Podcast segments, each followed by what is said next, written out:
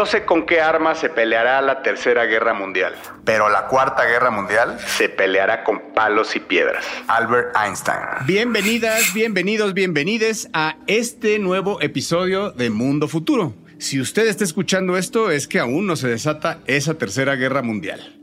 Afortunadamente, mi nombre sigue siendo Jorge Alor, grabando desde la Ciudad de México. Felicidades a usted, porque si le interesa este podcast, es que habla de su personalidad, una personalidad curiosa, creativa, culta, enterada, adelantado, inteligente y que siempre va un paso adelante que la manada. Es usted un cinta negra. Es para mí un placer presentarles al que vive en la ciudad de Seattle, que después de los anuncios de Microsoft el día de hoy debe de ser un pavo real.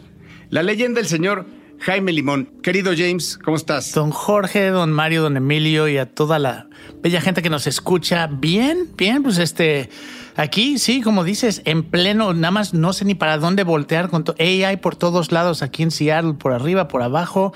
Y sí, Microsoft tuvo una semana interesante, pero todo mundo le quiere entrar y se va a poner bien bueno. Viento en popa para Microsoft, muy bien. Y bueno, por el otro lado, orgulloso de haberlo conocido desde niño porque yo lo cargué eh, y convertido ahora en el orgullo de la familia, el irrepetible, ninguna inteligencia artificial podría repetir su voz ni su carácter, el líder carismático, pionero de la tecnología y los videojuegos de este país. El señor que vive en Silicon Valley, señor Mario Valle, Mayito, ¿cómo estás, mi hermanito? Mi carne, mi James, mi querido Emil, señoras y señores podescuchas de este ejercicio auditivo que hacemos con todo cariño para ustedes explorando, nunca prediciendo el futuro.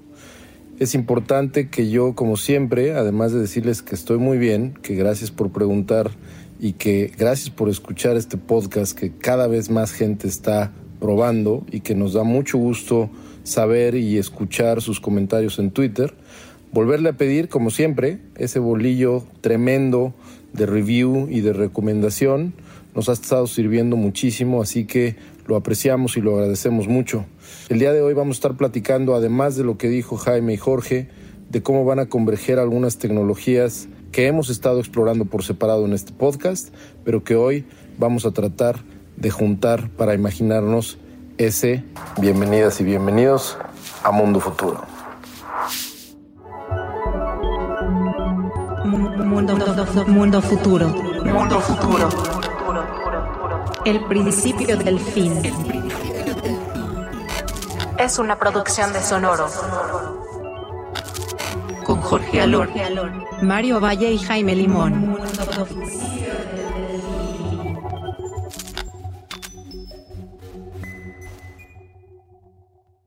Pues qué semanita, qué semanita eh, llena de anuncios y se mueve, se, se patea, patean la, la pajarera este, esta semana Google y Microsoft. Sabemos, y es un disclaimer, sabemos que usted, este, quiero que sepa que está escuchando este podcast prácticamente a una semana de que lo grabamos. Por lo tanto, las cosas pueden cambiar. Al día de hoy de la grabación, Satya Nadella, director general CEO de Microsoft, anuncia un muerto resucitado que es Bing y que fue el, el tontito de la clase, ¿verdad? Y que ahora, pues, ¿qué creen?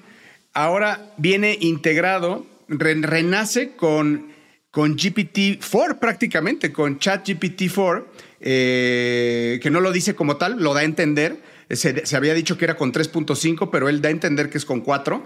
Eh, y, y lo que va es, a mí me parece impresionante la agilidad, James, que tiene Microsoft hoy, que después de haber sido el gran dinosaurio, el aburrido, el apolillado, hoy es le quiere pegar y le quiere arrebatar el mandado al gorila de 500 kilos que tiene un mercado de más de 100 billones de dólares, eh, eh, que es el mercado más grande de software que hay en el mundo, que es el mercado del, del, SEO, del, advertising, que lo tiene Google, y hoy a la velocidad de la luz se mueve y le trata de rebasar por la izquierda a una velocidad increíble. Me parece formidable lo que está pasando y digno de analizarse. Fíjate, primero tengo que defender a mi amigo Bing porque nunca ha sido tontito, más bien nadie lo quería. Era el buscador menos popular del mundo, pero pues se mantuvo ahí, siempre ha estado ahí, siempre ha estado disponible Y hoy se juntan las estrellas y sí, como mencionas, este, Satya Nadella ha estado trabajando muchos proyectos bien interesantes. Yo creo que eh, yo que llevo tantos años en Microsoft te puedo decir que es probablemente el mejor CEO que hemos tenido. Contando Bill Gates. Contando Bill Gates, Eh, sí, sé que es algo controversial eso, pero tiene una excelente visión y como dices, está empezando a juntar cosas que de pronto hacen que la gente voltee hacia Microsoft y después de muchos años de no tener eh, cosas que públicamente fueran muy llamativas o que, o que im- implicaran que los inversionistas voltearan para acá. Totalmente. Está haciendo cosas ahorita Sí. que todo el público, ¿no? Que llama mucho la atención. Y una de las cosas que comentó Satya en una entrevista que le hicieron al respecto justamente de este anuncio que hizo junto con la gente de OpenAI es que si tan solo le puede quitar un pedacito, porque Jorge estaba diciendo de manera muy acertada que está rebasando a Google por la izquierda, pero incluso si no lo rebasara, y como dijo Satya, le quitaran solamente un pedacito de market share, es tan enorme el market share que tiene Google como amo y señor de la búsqueda en Internet, que lo pequeño que le quitara Bing sería ultramillonario en revenue para Microsoft. Y, y sabes que fuera del, del revenue y de- del tamaño del mercado que puede tomar, llevamos años donde el hecho de que Google tenga ese porcentaje de mercado implica que no ha tenido que innovar en lo más mínimo. Y si, si lo piensan ustedes, innovación en búsqueda hace mucho tiempo que no vemos. Sí, Google ha sacado dos productos, pero... Desde 1998 prácticamente, James. Sí. Desde el algoritmo que hicieron. Y eso pasa cuando no hay competencia. Y hoy que está sintiendo competencia, yo creo que eso va a ayudar a que tengamos mejores productos de búsqueda. Y habrá que comentar también eh, el tema de Google y, y el, el resbalón que tuvo en la semana al anunciar Bard, que es la competencia directa para los que no saben, la competencia directa para, para ChatGPT y OpenAI, y que, y que no sé si supieron, pero, o sea, como en un en un resultado, en una mala presentación y percepción del producto, como tú dices, James, se siente un Google torpe, se siente un Google oxidado, un Google que no estaba preparado para, para reaccionar al Open Fire como se está dando ahorita. Y, y- y efectivamente se da un resbalón porque da... eh, bueno, hacen una pregunta sobre el web, sobre el web telescope y, se la hacen a ChatGPT y se la hacen también a Bard y Bard l- no contesta correctamente. Al final, no, no solo contesta ambiguo, sino que no, no tiene una respuesta correcta. Da un dato incorrecto porque incluso años antes se había sacado una fotografía de un exoplaneta en Europa y no con ese ecotelescopio. Tal cual lo que estás diciendo, Mayito. No, no quería entrar como al detalle, es efectivamente, pero así fue, ¿no? Le preguntaron sobre qué podía decirle a los niños sobre el, el telescopio web y que, bueno, dice que el telescopio eh, da una primera fotografía del sistema solar y los exoplanetas y, no, y es falso, ¿no? No fue, no, no es esa la, la- la respuesta correcta. Y las acciones de Google en el mercado bursátil cayeron por valor de mercado en capital, eh, cayeron 100 mil millones de dólares. Nada más. 100 mil millones de dólares, nada más por eso. Y si usted no está escuchando y está pensando, ¿por qué están hablando de esto que son noticias? Bueno, porque estas noticias son las semillas de lo que viene.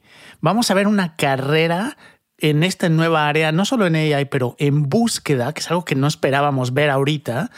Vamos a ver una carrera de los gigantes, porque estamos hablando de las empresas más grandes.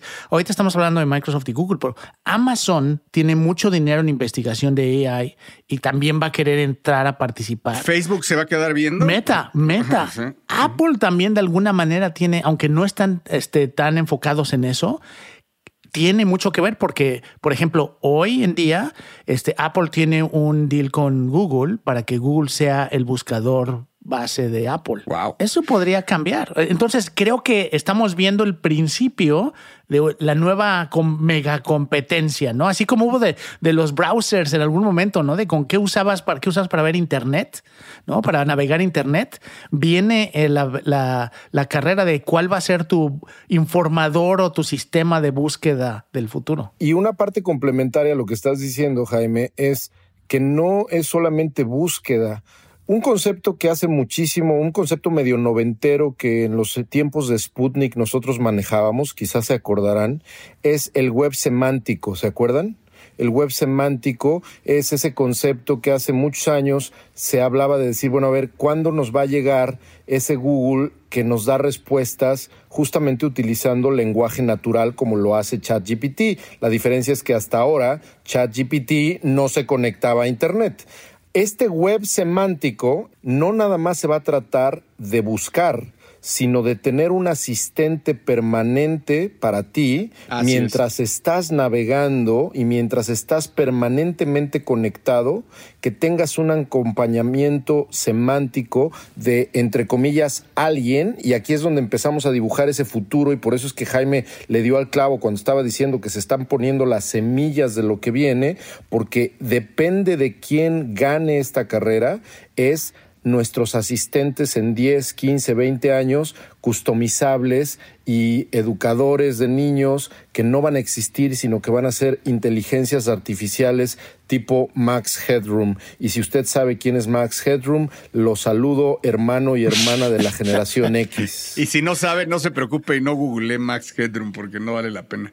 Este, es malísimo. Eh, claro que no, y de hecho van a hacer, van a, lo van a rehacer, ¿eh? Lo van a rehacer. En su momento fue lo máximo. Oye, hablaba Satya de temas. No, el quien lo entrevistó, que era un dude de The Verge, el, de- el del podcast de Decoder, no me recuerdo el nombre. Ese dude le, le dice algo que yo ya había pensado y que lo quiero poner a su consideración: es si al final el AI toma como base, como un base layer, el, lo que se ha escrito y dicho y hecho por parte de los humanos y lo vuelve y te lo vuelve a decir para que te inspires y, y seguramente eso que tú regres, eso que tú estás, esa nueva construcción, como dice Mario, semántica, la vuelves a regresar al, al, AI y la vuelves a regresar y la vuelves a regresar, se puede ir marchitando la creatividad y ese es un problema que no hemos vivido, pero que puede empezar a pasar y se, se puede empezar a, a- a formar una melcocha creativa eh, al momento de estarse autogenerando y a- a- es como un inception, ¿no? Creativo. Sí, y mira, algo que ya ya hemos platicado en un par de episodios es, a mí siempre me dan miedo estas tecnologías que son tan buenas y hacen tanto por nosotros que nos pueden llegar a volver inútiles en ciertas cosas, ¿no? El cómo escribir una carta, todas, las, todas estas funciones que probablemente vamos a poder pedirle a un sistema así que nos haga rápidamente con el, con el transcurso de los años, esas habilidades se pierden, ¿no? Y creo que ahí es donde va a ser bien interesante entender cuando tienes una AI que puede hacer esas cosas por ti y cuando dejas de hacerlo por años, en el ejemplo que tú decías, ¿no? Que se repite y se repite, de pronto ya no, ya no sabes cómo hacer esas cosas y ya no se enseñan tampoco en ningún lado. Entonces creo que va, a ser, va a ser interesante ver cómo, no solo en cómo escribes, sino en cómo diseñas, en cómo hay habilidades que se pueden perder en el transcurso del tiempo. Y siempre habrá la duda, James, siempre habrá la duda si lo que estás diciendo es James o fue su AI. El mail que me mandaste en la mañana, ¿me lo mandaste tú o lo hizo tu AI? Las ideas que me dijiste en la junta, ¿fueron tuyas o fueron de tu AI? ¿O fueron de ambos? ¿O será algo que será para nosotros intramuscular y no importa? Lo que importa es el resultado final, el output en donde no importa si es tú o es tu AI, el, pro- el punto es que eh, se solucione el problema o que se llegue a un acuerdo o que se, bla, o sea, que se llegue al resultado final. No lo sé, es algo que no hemos vivido. Estás escuchando. Estás escuchando. escuchando. Mundo futuro. Mundo futuro. Y hablando de otras cosas, también me impresionó, y vuelvo a, tu tema, James. Esto no es noticia, no es noticia, es algo que va a marcar un futuro. Y para mí es la respuesta de Google, que no tiene que ver hoy con el mundo de ChatGPT, es con el mundo de Maps.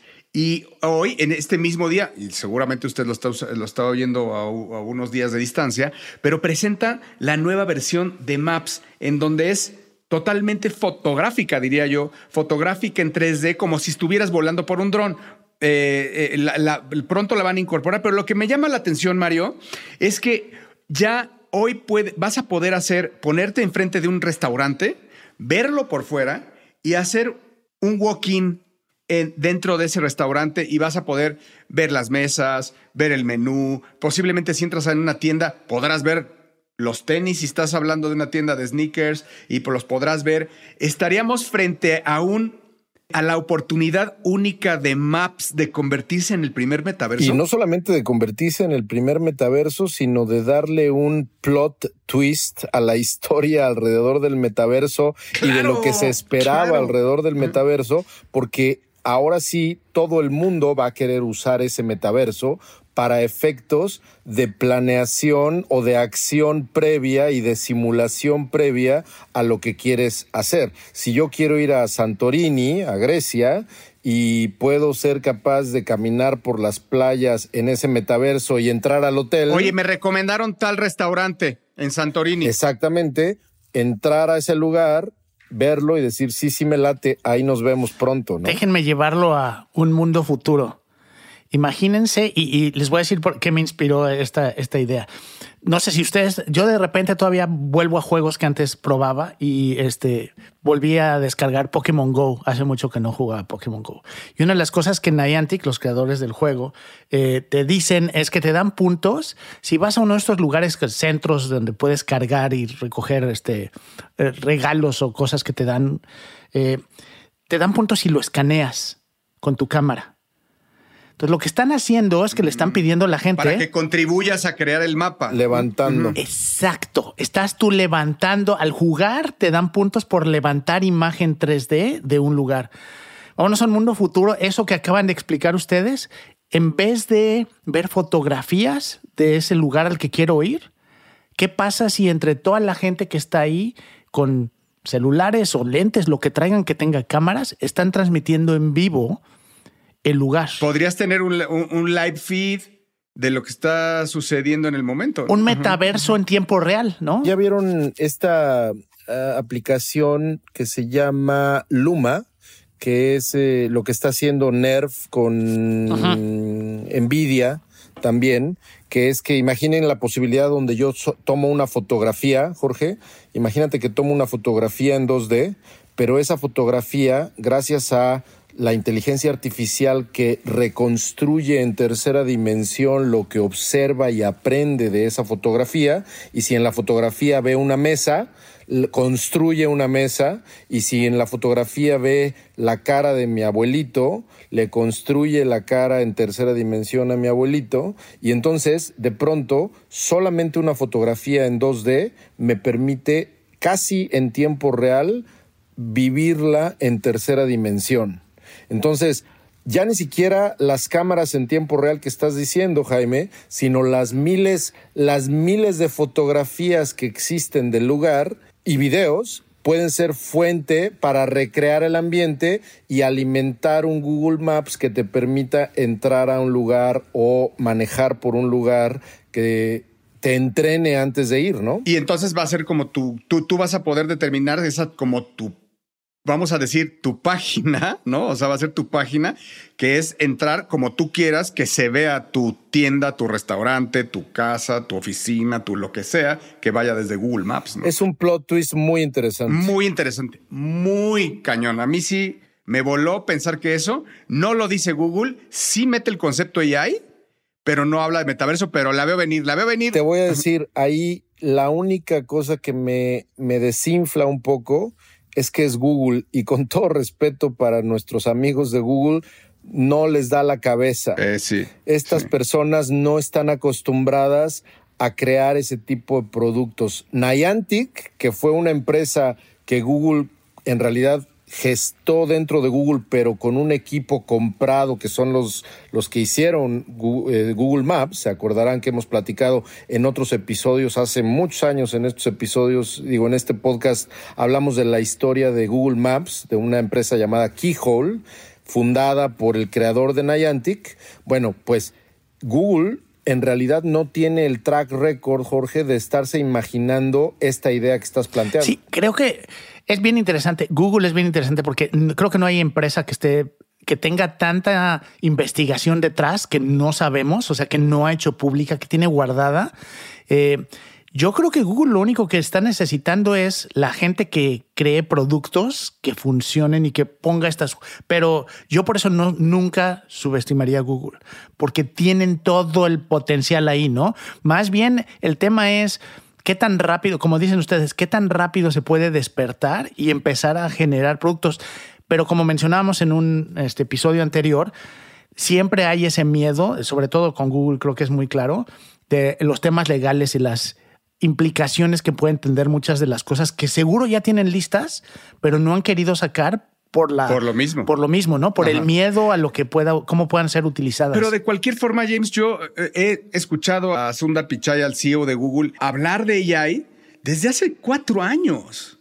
O sea, de- de- realmente a mí me impresionó mucho la vez que pusieron a un AI para sacar una cita en, la, en, la- en el salón de belleza que, que pasó como esta prueba de Turing y la chava del salón de belleza le contestó y el otro le contestó. Eso fue eso, esa presentación, no me hagas caso, pero según yo tiene cuatro o cinco años. Se durmieron. Ah, se durmió. A ver, se durmió. Se durmió. Yo estoy, estoy, estoy de acuerdo contigo. Es, es el gran, es el, gor- es el gran gorila. AlphaGo, por ejemplo. Sie- seis, siete años más. Más. Inception. Que, que tiene que ver con lo que estaba como previo a Dalí. ¿No? O sea, eh, Google está ahí, la gran base de datos, y no, y no saca producto, pero ahora sí, perdón, James, eh, ahora sí, ya le dieron un zape. ¿eh? Yo estaba por ahí escuchando un analista que lo que decía es que, y esto por, ya saben, los chismes que había dentro de gente que había trabajado en Google, es que muchas de, esta- muchas de estas tecnologías, cuando veían que podían tener algún, poner en riesgo su negocio de búsqueda, o su- alguno de los claro. negocios que tienen ahorita, Imagínate, pues imagínate el tamaño de ese negocio. sigan la Claro. investigación, pero, pero allá atrásito, ¿no? Este, no los queremos ver aquí enfrente, porque aquí enfrente esto es lo que mantiene a la empresa. Y, y- y es el, el dilema que existe de- del, del innovador, ¿no? El que in- una vez que innovas, pues te, da, te cuesta mucho trabajo destruir lo que hiciste para volver a innovar. Ahí en ese sentido, qué agilidad de Microsoft, la verdad, es que no, no se conforma con, con- con la oficina, quiero decirlo, de- con, el, con el trabajo, que lo tiene dominado. Este, no se conforma con el, ah, los videojuegos, que es un gigante, el gigante, y ahora llega y le pone un pellizco de nacha a Google en donde es este, su, su, su reinado, ¿no? Entonces sí... No cualquiera hace que Sergey Brin regrese a escribir código, a, a chambear. No cualquiera le pellizca la nacha. Sergey, regresó a chambear. Dicen que llegó con su lonchera de metal, con sus lentes, se sentó en su computadora y dijo, a ver, ábranme Ah, mi GitHub, ábranme mi GitHub que tengo empolvado desde hace siete, ocho años, que fue la última vez que escribí. Su GitHub es de Microsoft. No, es, irónico, es un comentario sarcástico. Abran, ábranme mi Teams. Ah, no, tampoco. Exacto. Va a ser, pues, pues sí, yo creo que va a ser bien interesante ver cómo avanza esto. Va a acelerar. Creo que lo que está pasando es que se está acelerando. No sé ustedes, pero yo desde que empezó el año veo el futuro más cerca, o por lo menos lo que me imaginaba como un futuro lejano. Cada día se ve más cerca a una velocidad, acercándose a una velocidad que yo, la verdad, no calculaba, ni cuando hablamos de que estos 10 años van a cambiar Como dijo Ray Kurzweil, y de eso es de lo que vamos a hablar a continuación, The singularity, mi querido James, is near. La singularidad se acerca. Estás escuchando, estás escuchando, escuchando. Mundo futuro, mundo futuro. Y justamente con eso es con lo que vamos a seguir para platicar de un tema que hemos tocado muy pocas veces y lo tocamos muy al principio por lógicas razones, porque Mundo Futuro comenzó hablando de muchos temas relacionados a ciencia ficción y a futuro de largo plazo. ¿Se acuerdan de esos episodios donde hablábamos de autos voladores? Que siguen sin volar. que siguen sin volar. 69, 70 episodios después siguen sin volar. Bueno, en esos episodios hablábamos de un fenómeno que por muchas personas que nos están escuchando es bien conocido y que es un concepto llamado la singularidad tecnológica. La singularidad tecnológica es un concepto que utilizó por primera vez John von Neumann, que es el señor que estuvo detrás del proyecto Manhattan, si no me equivoco, eh, la bomba atómica, y muchas otras personas a través de los años 70 y de los 80 que se dedicaban a la ciencia de cómputo y a todo lo que estaba cambiando al mundo poco a poco en ese entonces, hablaban de la singularidad como el momento tecnológico donde el progreso iba a ser incontrolable. Quien quizá puso más orden alrededor del concepto de la singularidad fue nuestro santo patrono, uno de los santos patronos de este podcast, que se llama Ray Kurzweil, que hemos platicado de él. Oremos. Oremos y de pongámonos de pie, exactamente. Ray Kurzweil, que es una de las personas que fundó Singularity University, le dio usted al clavo, no es, no es casualidad que se llame así la universidad, y ha escrito varios libros al respecto. Porque, porque Ray Kurzweil, digo, dicho sea de paso, no le pierde. No le pierde para nada, para No, nada. No, no. Eh, para, para no entrar en temas muy técnicos y mucho menos filosóficos, nomás quédese con la idea de que la singularidad es ese momento que, por cierto, Ray Kurzweil calcula que será por ahí del 2045, donde la inteligencia artificial cree a una inteligencia artificial. Es decir, que la inteligencia artificial ya no necesite a el ser humano para poder seguir progresando y avanzando en lo tecnológico. Yo creo que, Mario, eso va a ser mucho antes. De hecho, qué bueno que lo estás mencionando, porque no me acuerdo quién declaró, también alguien con bastante autoridad, declaró hace aproximadamente unas dos semanas con toda esta efervescencia alrededor de ChatGPT que la singularidad estaba a cinco años de distancia. Madres. Wow. O sea, antes del 2030. Y fue, no fue, no, no me acuerdo quién lo dijo, pero fue alguien con también una autoridad similar a la de Ray Kurzweil.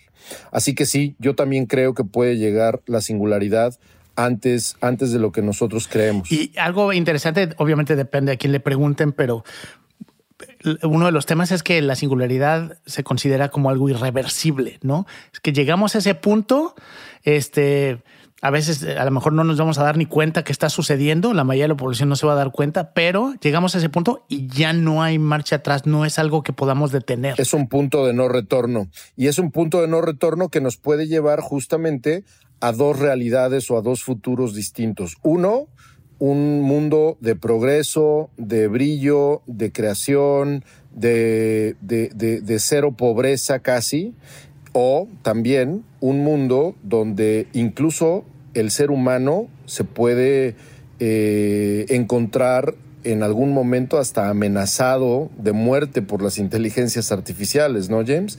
O sea, estamos entre la extinción hay quien dice que después de, la, de, algunos años de la singularidad, el ser humano puede enfrentarse o a la conquista del espacio y a la creación de una nueva era de progreso y felicidad, o a la extinción absoluta por una inteligencia artificial. Dice ChatGPT que Dice, en general la singularidad es un concepto altamente especulativo y no existe consenso científico sobre cuándo o si alguna vez se producirá.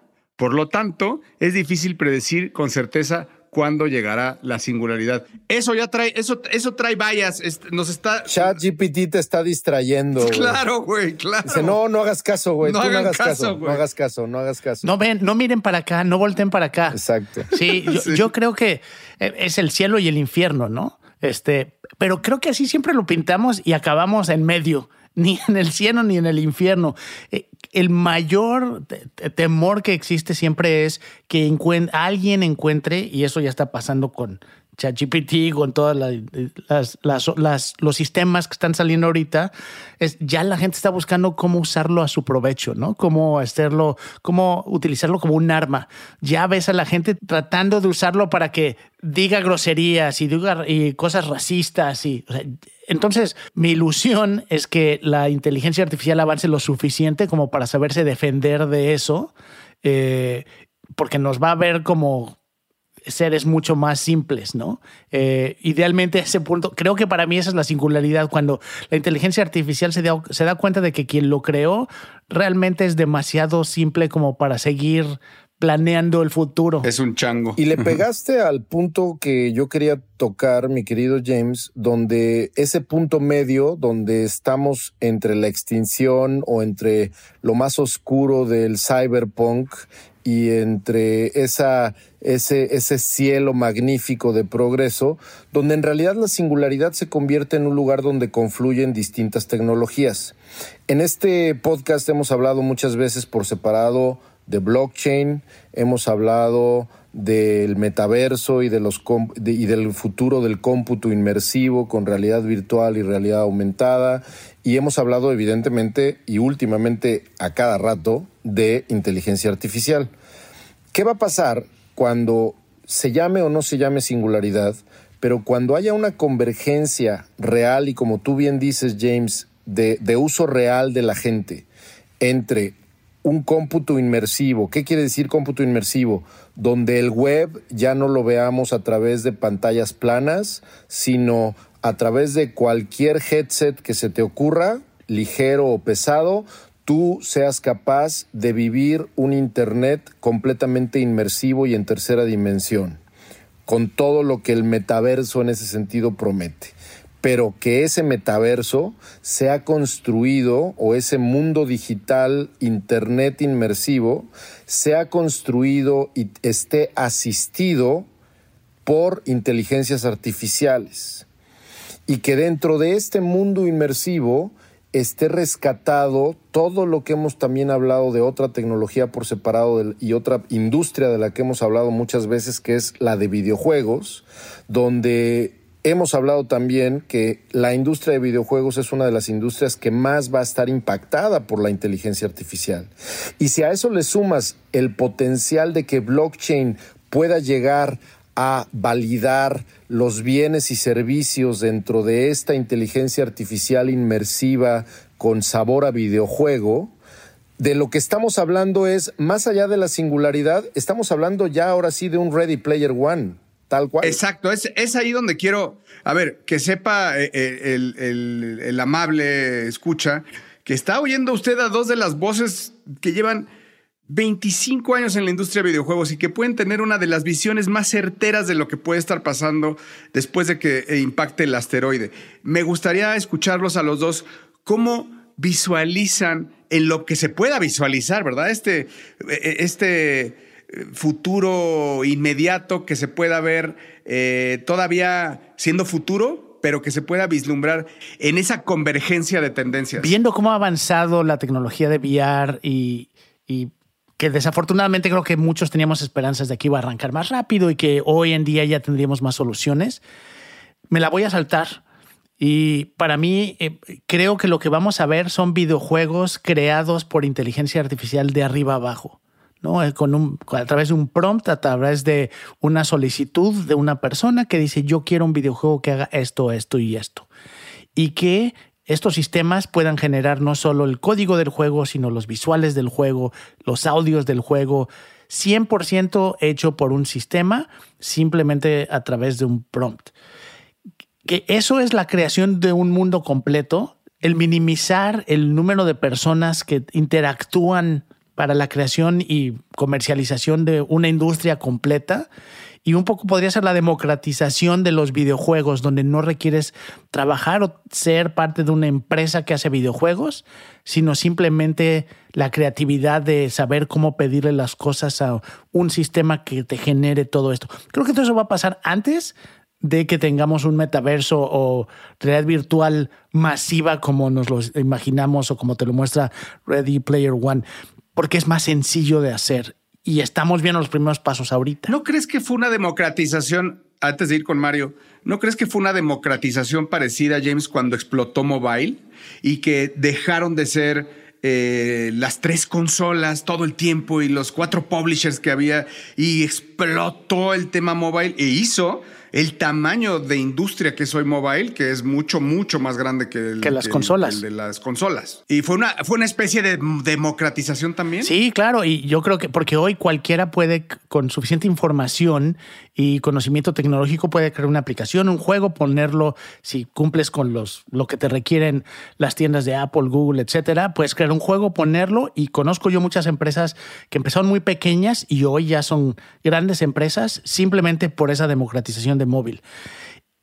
Veo lo mismo, pero ahora ya ni siquiera necesitas el conocimiento técnico ya solamente necesitas tener una buena idea y saber cómo venderla, porque todo ese desarrollo que requería te lo va a hacer el sistema. Mario, tu visión. Yo, yo creo que no está peleada la visión que tengo con lo que está diciendo Jaime. Estoy de acuerdo y hemos hablado aquí justamente de cómo nos ha defraudado en distintas maneras y a distintos niveles la tardanza que lleva realidad virtual y cómo creemos los dos que realidad aumentada incluso tiene en el corto y mediano plazo más oportunidad de impactar o la realidad mixta. Pero, pero, pero en realidad, y digo que no está peleado con todo esto que estaba yo platicando, porque a lo mejor el futuro al que yo me estoy refiriendo está mucho más distante. Está mucho más distante cualquiera que sea la- la- el, el concepto o el tiempo de lo que distante quiere decir, porque en este podcast eh, nunca sabemos qué tan distante es, pero, pero, pero lo que en realidad eh, quiero decir cuando digo que no está peleada la visión que está diciendo Jaime con lo que estaba yo describiendo, es que la convergencia a la cual yo me estoy refiriendo es una convergencia que sí definitivamente va casi a eliminar las pantallas planas y va a meternos en un lugar virtual que va a tener inteligencia artificial por todos lados, con eso que está diciendo Jaime, donde las, los assets en tercera dimensión que estemos viendo no van a ser ah, eh, creados por developers, sino van a ser creados por inteligencias artificiales, donde si hay un río que estamos viendo simulado, hermoso, no nadie codeó, nadie hizo coding alrededor de ese río, sino fue un prompt que estaba justamente relacionado con lo que estaba diciendo Jaime.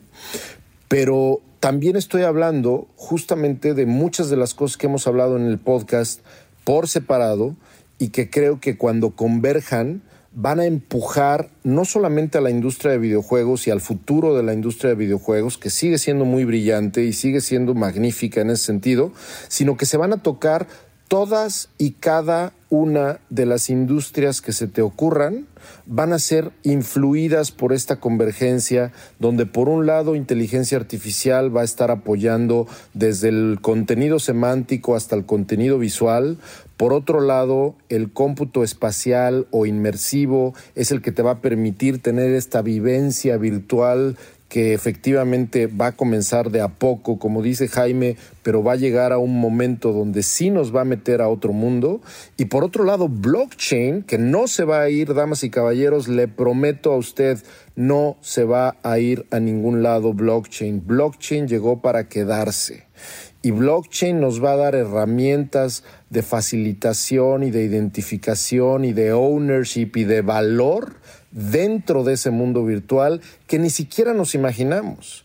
Y entonces industrias desde la educación, la salud, toda la parte este, de industria B2B, la publicidad, todo lo que tenga que ver con media y con consumo de medios, va a tener que ver no solamente con lo que vives en el mundo real, sino con lo que vives, con lo que hoy vivimos. Vamos a ver, ¿qué tanto de su tiempo es virtual, entre comillas, no digo inmersivo, sino virtual, cuando entran a Twitter, a Facebook, a Instagram, al email, a Zoom y a todas las herramientas que les dan esa virtualidad y esa presencia en línea. Entonces traspola todo eso, pero a, a una cosa que no, donde no haya pantallas, a una cosa donde todas las paredes de esa sala de juntas sean construidas con una inteligencia artificial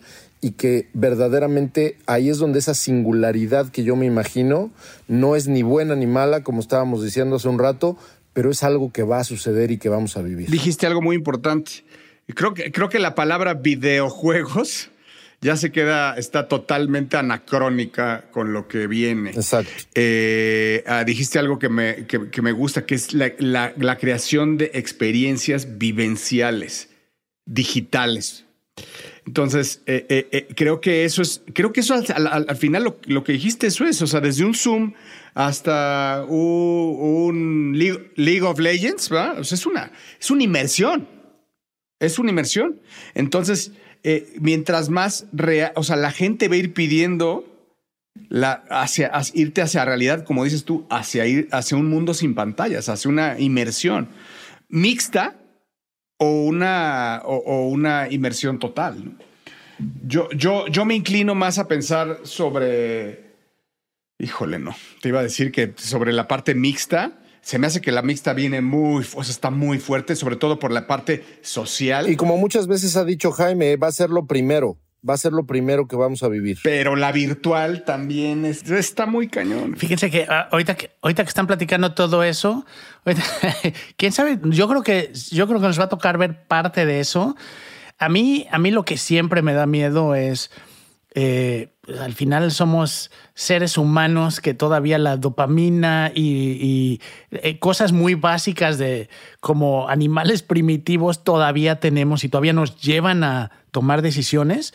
A mí siempre me da miedo imaginarme si hoy el fenómeno que vemos con TikTok le quita tantas horas a la gente, ¿no? Se, vuelve algo adictivo, o sea, literalmente algo adictivo a través de un algoritmo que sabe qué mostrarnos para que no nos despeguemos.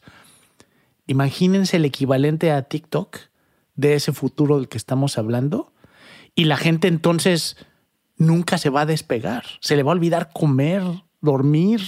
A mí sí me da un poco de miedo pensar en alguien que logre tener ese TikTok del futuro, ¿no? Ya, ya sabemos de casos de gamers que se les ha olvidado comer todo. O sea, los muy hardcore con jugándose con live. Ahora imagínate esto no con juegos, sino con una aplicación que te muestre algo que te entretenga lo suficiente como para que no puedas, te acostumbres o, la- o lo necesitas y no puedas, ¿no? No quieras, ya ni siquiera no lo quieras, no puedas dejar de utilizarlo. Entonces, ahí estamos viendo en me estoy imaginando una la- la- no quiero decir la primera droga digital pero algo parecido no donde no es algo que Sí, pues es dopamina. Eso es dopamina. O sea, no, que no se oiga droga para que no nos tachen de este comentarios de, de dad jokes.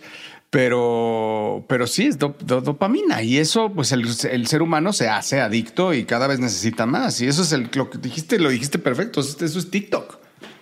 Y esos son los, y esos son los likes, y esos son los, los followers, y métete a Instagram. Esos es mini shots de dopamina. y creo que gaming podría ser un punto de entrada para esas primeras experiencias no Estás escuchando. Estás escuchando. escuchando. Mundo futuro. Mundo futuro. Gracias por escuchar el podcast Mundo Futuro.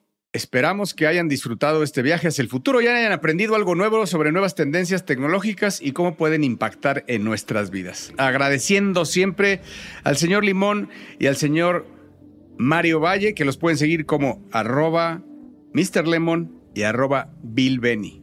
Gracias a nuestro equipo de producción, el señor Emilio Miller, por su arduo trabajo en la creación de cada uno de estos episodios. Y por último, pero no menos importante, agradecemos a ustedes, nuestra audiencia, por su lealtad y apoyo constante. Esperamos que se unan a nosotros en futuros episodios mientras continuamos explorando el futuro juntos.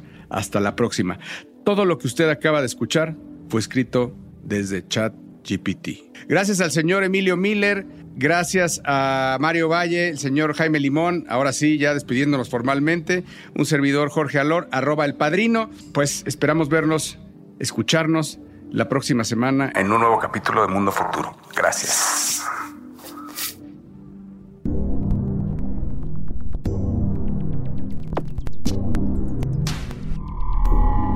Esto fue, esto fue, esto es Mundo Futuro, Mundo Futuro, el principio del fin. Síguenos en Twitter, Spotify y Apple Podcast.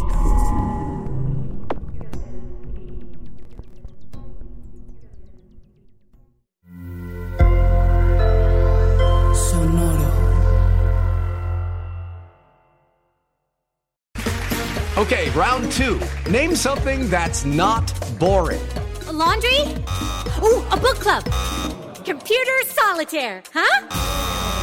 Ah, oh, sorry, we were looking for Chumba Casino. That's right. ChumbaCasino.com has over 100 casino style games. Join today and play for free for your chance to redeem some serious prizes. ChumbaCasino.com. No purchase necessary. Full prohibited by law. 18 plus terms and conditions apply. See website for details.